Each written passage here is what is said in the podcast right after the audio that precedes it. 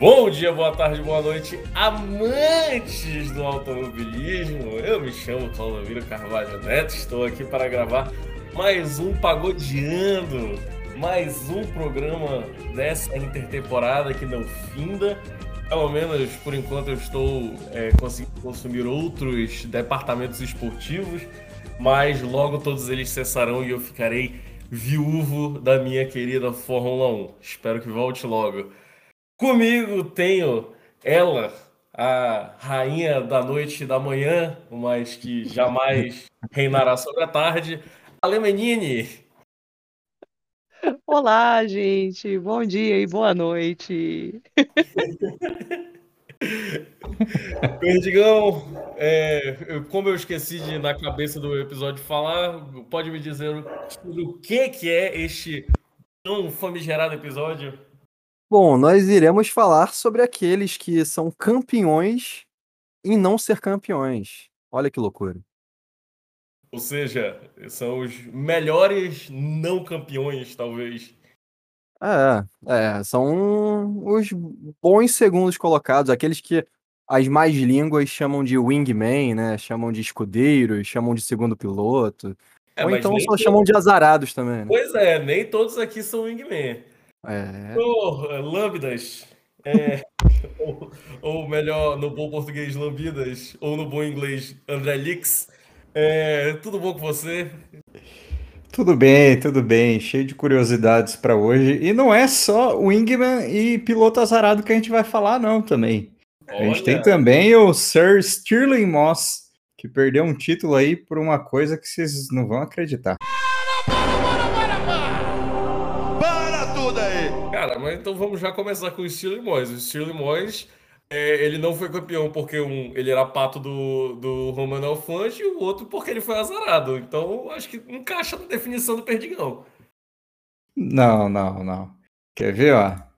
Na minha pesquisa aqui, o título dele de 58, Sim. no Grande Prêmio de Portugal, o Mike Hawthorne tomou uma, uma decisão, é, tomou uma punição dizendo que ele deu ré na pista.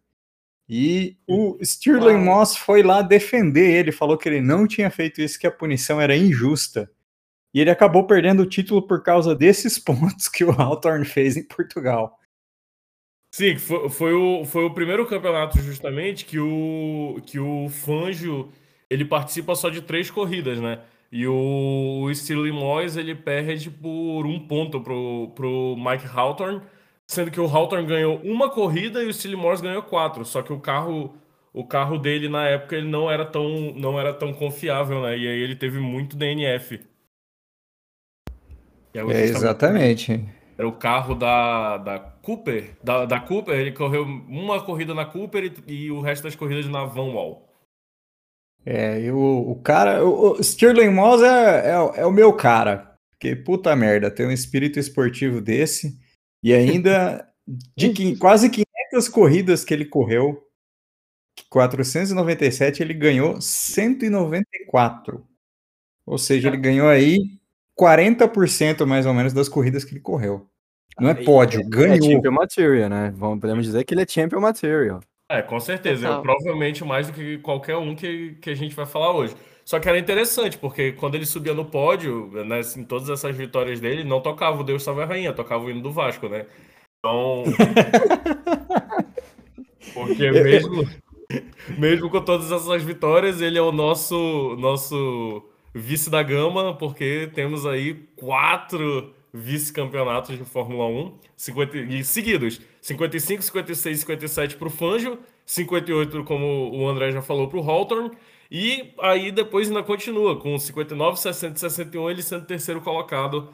É, e, e, naquela época, né, era, era comum eles trocarem de equipe no meio do campeonato, então ele, ele correu pela Cooper, ele correu pela PRM, ele correu pela Lotus, é, correu, como eu disse, pela Vanwall, correu pela Maserati, Mercedes. É, então é, é, é, é um desses. É um dos grandes pilotos, com certeza, da, lá do, do, começo da Fórmula 1, da década de 50. É, se a gente for até colocar, né, com certeza vai ter Farina, vai ter Fangio, vai ter o, o... Oh, meu Deus, qual é o outro campeão italiano? Giuseppe Farina. Ascari. O Ascari. E aí eu, eu imagino que assim, pra gente completar o Mount Rushmore da, do começo da Fórmula 1 vai ser o Silly Moss. É, eu, eu para mim, eu chancelo ele como o melhor do episódio de hoje. É o melhor piloto sem título, porque ele não ganhou, porque ele não quis, porque ele defendeu um adversário. Olha. Eu acho que isso coloca ele acima de todos os outros que a gente vai falar hoje.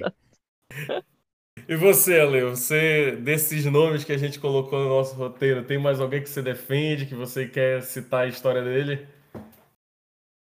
Olha, eu hoje a gente fez um comentário aqui muito válido e que eu, se tivesse um papel, eu assinava embaixo, tanto eu como o Perdigão. A gente está aqui tipo na plateia, assim, para bater palma quando vocês levantarem a plaquinha de aplausos, mancha. Que isso, Eu sei que pouco desse assunto, mas o pouco eu posso eu posso já pular para outro campeão que, quer dizer, outro piloto que não foi campeão, Por mas que teve várias vitórias? por Ou a gente vai seguir a ordem do número de vitórias? Não, não, vamos seguir ordem nenhuma. Ah, então tá bom, que eu não quero bagunçar o coreto, né? Pois é. A gente Então, vai, lá. a gente vai para os anos 2000, volta lá para 1960, vem e vai, é daquele jeito. Então po- pode, é, agora levanta a plaquinha de aplausos, vai. Aê! Isso, obrigada. Então vamos lá. Eu, eu acho que uma disputa que é porque é de uma época que eu acompanhei mais, né? Claro, não acompanhei a Fórmula 1 em 1960, gente, não acompanhei. Veja só, acabei perdendo, Ó, mas né? tudo bem. Olha Tava só. né? É, eu tava envolvida com outros assuntos. Talvez, talvez uma, uma encarnação da lei do passado tenha, tenha acompanhado. Pode ser.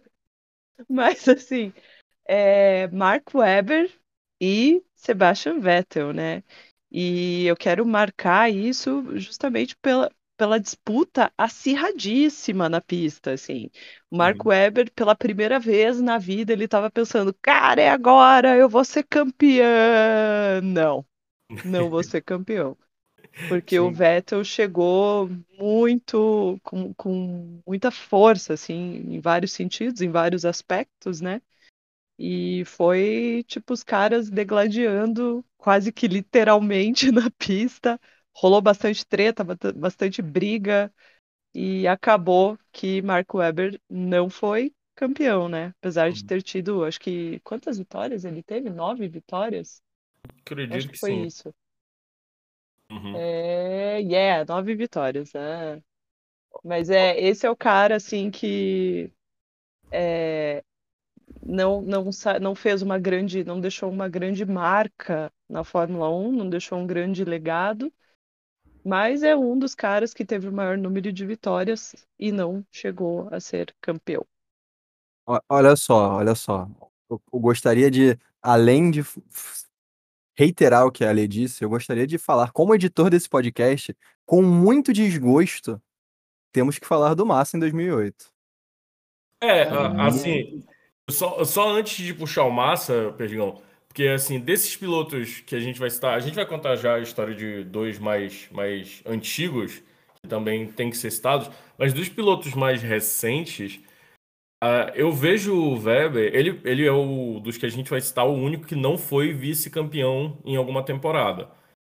É, apesar de que na temporada de 2010 ele tem quatro vitórias e foi uma, aquela temporada que foi um pega pra capar maluco, né? Então, é, é, você, você tem ele, assim, pô, quatro vitórias, quatro segundos lugares, então, assim, é, mesmo ele não tendo sido segundo colocado, ele fez uma temporada digna, sabe? Uma temporada muito acima de qualquer média.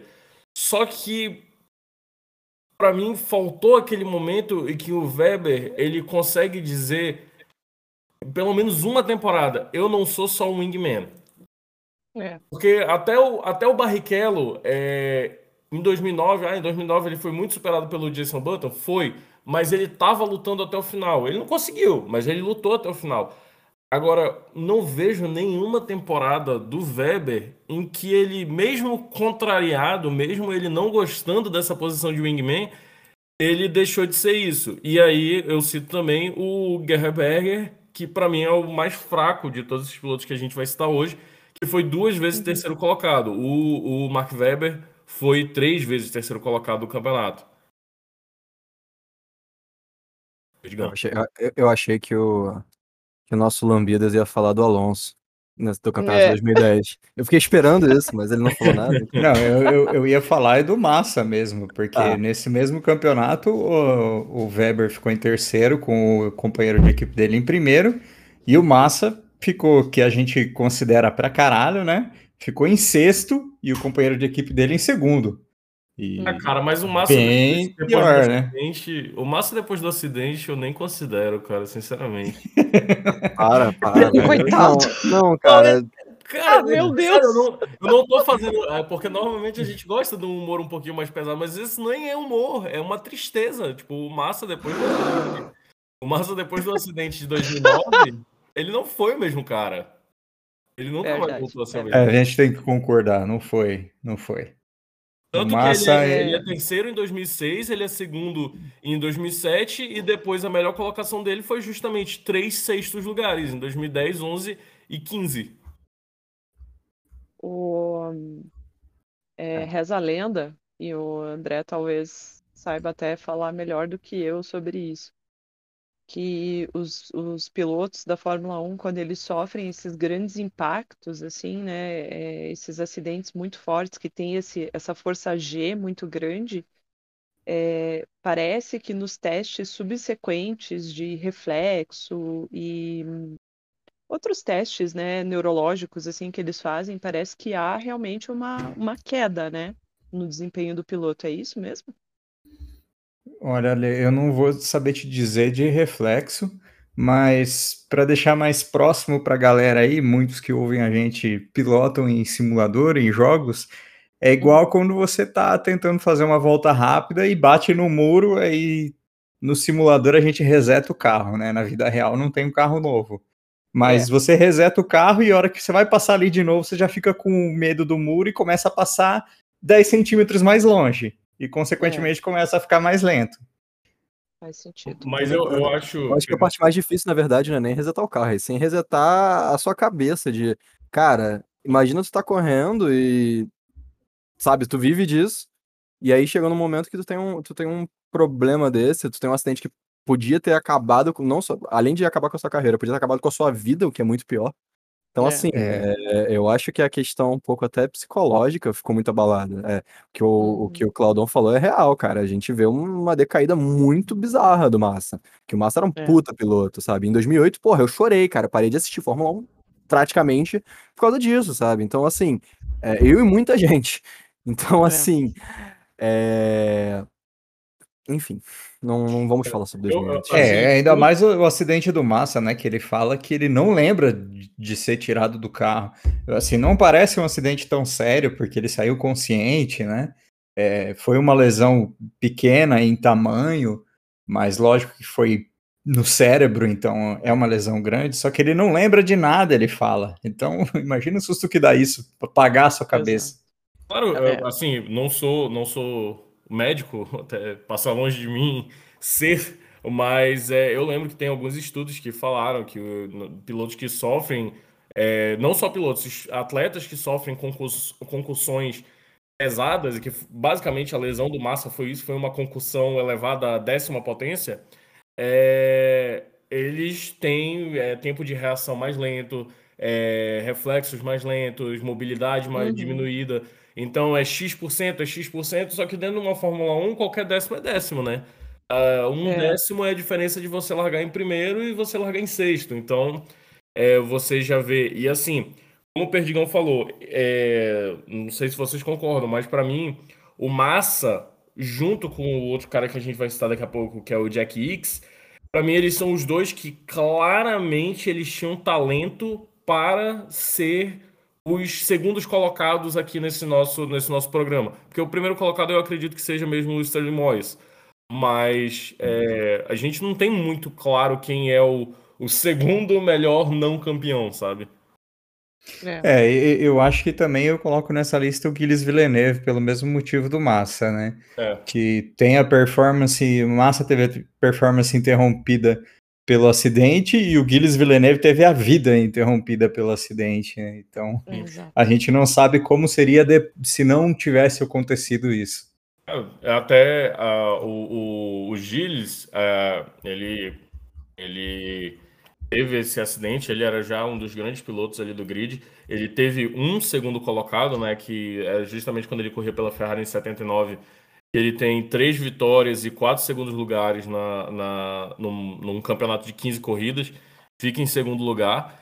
E, e junto com o Gilles, a gente pode citar o Rony Peterson, porque o Rony Peterson ele tem um segundo lugar com a March em 71, depois ele tem um terceiro lugar já na Lotus em 73 e, e na, no final da carreira dele, em 78, ele está em segundo lugar no campeonato, mas ele não compete nas últimas quatro corridas, justamente porque é, ele sofreu um acidente fatal.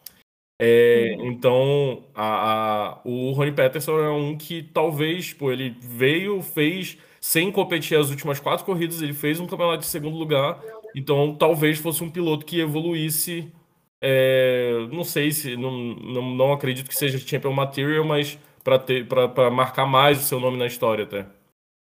É, né? Nessa temporada o Rony Peterson ele teve cinco abandonos e depois disso o pior resultado dele é um quinto. Sim. Aí ele só tem vitória, segundo lugar, terceiro lugar e quarto lugar. Isso numa, naquela época com aqueles carros frágeis Sim. é impressionante. É verdade. É bastante, bastante e... consistência sempre no topo, né? Sim. E, e, agora, ainda, infelizmente, falando desses casos é, fatais na Fórmula 1, a gente cita um outro cara que é o Jack Hicks, que uh, ele, em é, 1970, ele fica em segundo lugar no campeonato, é, a cinco pontos do primeiro colocado, e o primeiro colocado é o Jochen Hint, que o, e o Jochen Hint, ele faleceu. Ele é, falece também num acidente fatal na Itália, na, no, no circuito, é, acredito que foi em Monza mesmo. Uh, e uh, o Jochen Hint não compete também nos últimos, quatro, nos últimos quatro GPs do ano. E nesses últimos quatro GPs, o Jack Hicks tem duas vitórias e ficou a poucos pontos de conseguir levar esse campeonato. É, e o Jack Hicks, é, ele é um piloto com talento assim de sobra, porque ele é um piloto que foi ex-campeão de, de Le Mans, foi campeão do, do Rally Dakar e também mais três vice-colocados de, de Le Mans. Então, assim, ele é um dos pilotos mais talentosos que já passou pelo grid da Fórmula 1. Mas ele, tirando essa temporada de 69 e 70, que ambas ele foi segundo colocado, uh, pegou uma Ferrari muito fraca, depois passou por McLaren, Marlboro, Lotus é, Insign, nunca conseguiu mais pegar um carro assim que realmente fosse um carro vencedor. E naquela época a Ferrari não, não conseguiu evoluir. Então, é, é mais um piloto aqui que pô, tinha talento, era champion material, mas faltou carro, faltou alguns fatores para ele conseguir esse campeonato. É, né, Clodomiro, e, é, e é legal essa, conhecer a história desses pilotos, né, com esses fatos pitorescos, né? Jack Hicks, naquela época, nos anos 60, que corria Fórmula 1 e Fórmula 2 junto, com regulamentos diferentes, mas a mesma corrida. Jack Hicks consegue, no Grande Prêmio da Alemanha, botar uma Fórmula 2 em terceiro no grid, uhum. que era a primeira fila naquela época, eram filas de três carros. Ele só ficou atrás só de dois Fórmula 1, né? Pra você ver como que o cara era, né? E Além disso, era chamado de o mestre da chuva ainda antes de, de, de Ayrton Senna. Sim, é, é, um, é um grande piloto. É um, é um dos grandes pilotos que passou pela história da Fórmula 1. Para a gente se, ir se encaminhando para o final, tem mais é, alguns caras que eu gostaria de citar. O, o Barrichello, eu citei ele rapidamente, mas para falar.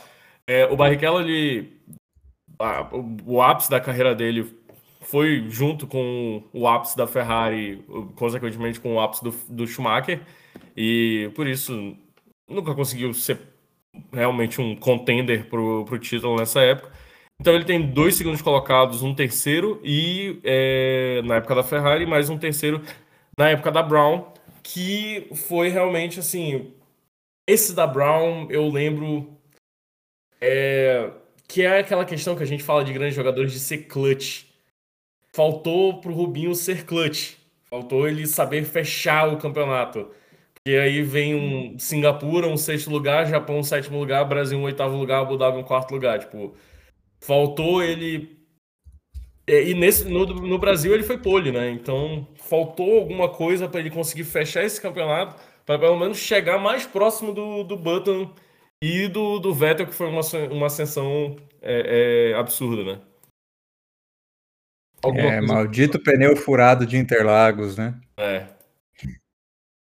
Mas, Ale, quero que você comente um pouco sobre o nosso querido Rubinho Barrichello. É, eu acho que o, o Rubinho, ele, cara, ele foi um piloto que, desde quando ele entrou na Fórmula 1, ele nunca teve, assim, carros muito... Aliás, ele foi construindo a história dele dentro da Fórmula 1 bem da base mesmo, né? Ele foi pegando carros fracos, fracos, e ele foi literalmente lutando pelo espaço dele. E com isso ele foi aprimorando muito a pilotagem. Então o Rubinho, é, apesar de a gente, eu particularmente não sinto ele como um piloto é, trilhinha do paddock na, no tempo que ele estava lá, mas ele tinha muito conhecimento, ele tem ainda na, né, essa habilidade, mas na época ele tinha muita habilidade, ele tinha muito para entregar para a Fórmula 1.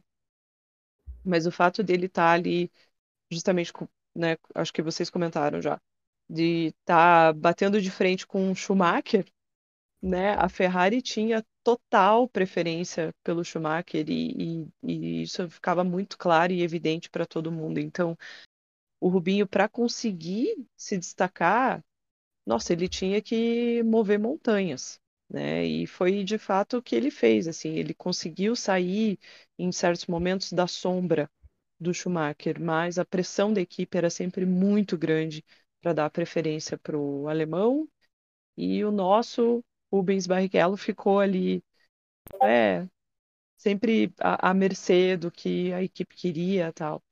Mas é um cara que sim, que trouxe muito, entregou muito para a Fórmula 1 enquanto piloto, independente da nacionalidade. Enquanto piloto, ele entregou muito, sim, para a Fórmula 1. Eu acho que a gente tem que ter orgulho dele. Tem muita gente que ainda critica o Rubens Barrichello e eu é, eu falo assim, cara, essa pessoa critica porque ela não, não sabe o que aconteceu. ela não sabe qual foi a história toda. E acho que é isso. Tá certo, Perdigão? Não, é, completando o que a Ale falou, o Rubinho não tinha que só mover montanhas, ele tinha que mover montanhas, regras, chefe de equipe, mafioso. Hum. É... Muito mafioso. É, não, não é. só isso. É, ele tinha que mover é, talvez um dos maiores pilotos da, da, da geração também, Exato. junto com que infelizmente o, o Rubens ele correu com junto, né, do grande Michael Schumacher.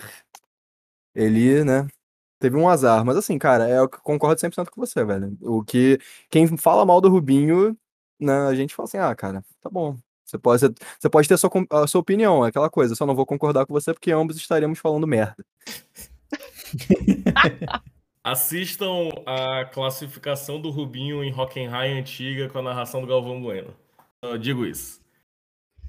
Perdigão, é. É, eu quero que você me fale de um rapaz aqui que a gente critica muito, ah, mas eu quero saber se quando a gente olhar para a história da Fórmula 1 daqui a uns 20 anos, ele vai estar tá no mesmo patamar desses outros nomes que a gente citou, que é o hum. nosso hum. querido bunda branca, Valtteri Bottas.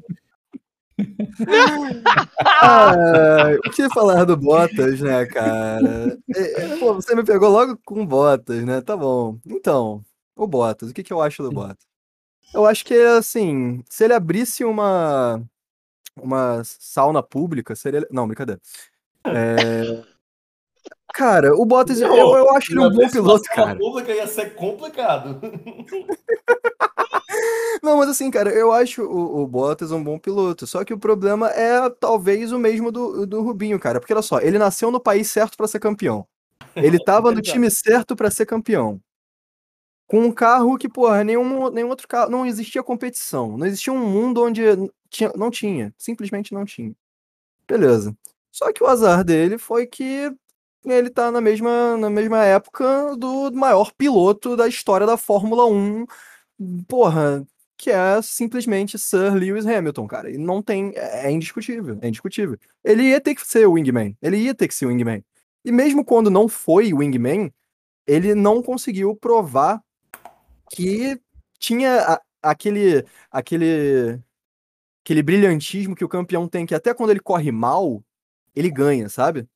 Você pode não correr bem todas as corridas, mas até quando você corre mal, alguma coisa acontece e você tá lá em primeiro, está no pódio. O, o, Bottas, quando ele corria mal, é... nossa senhora.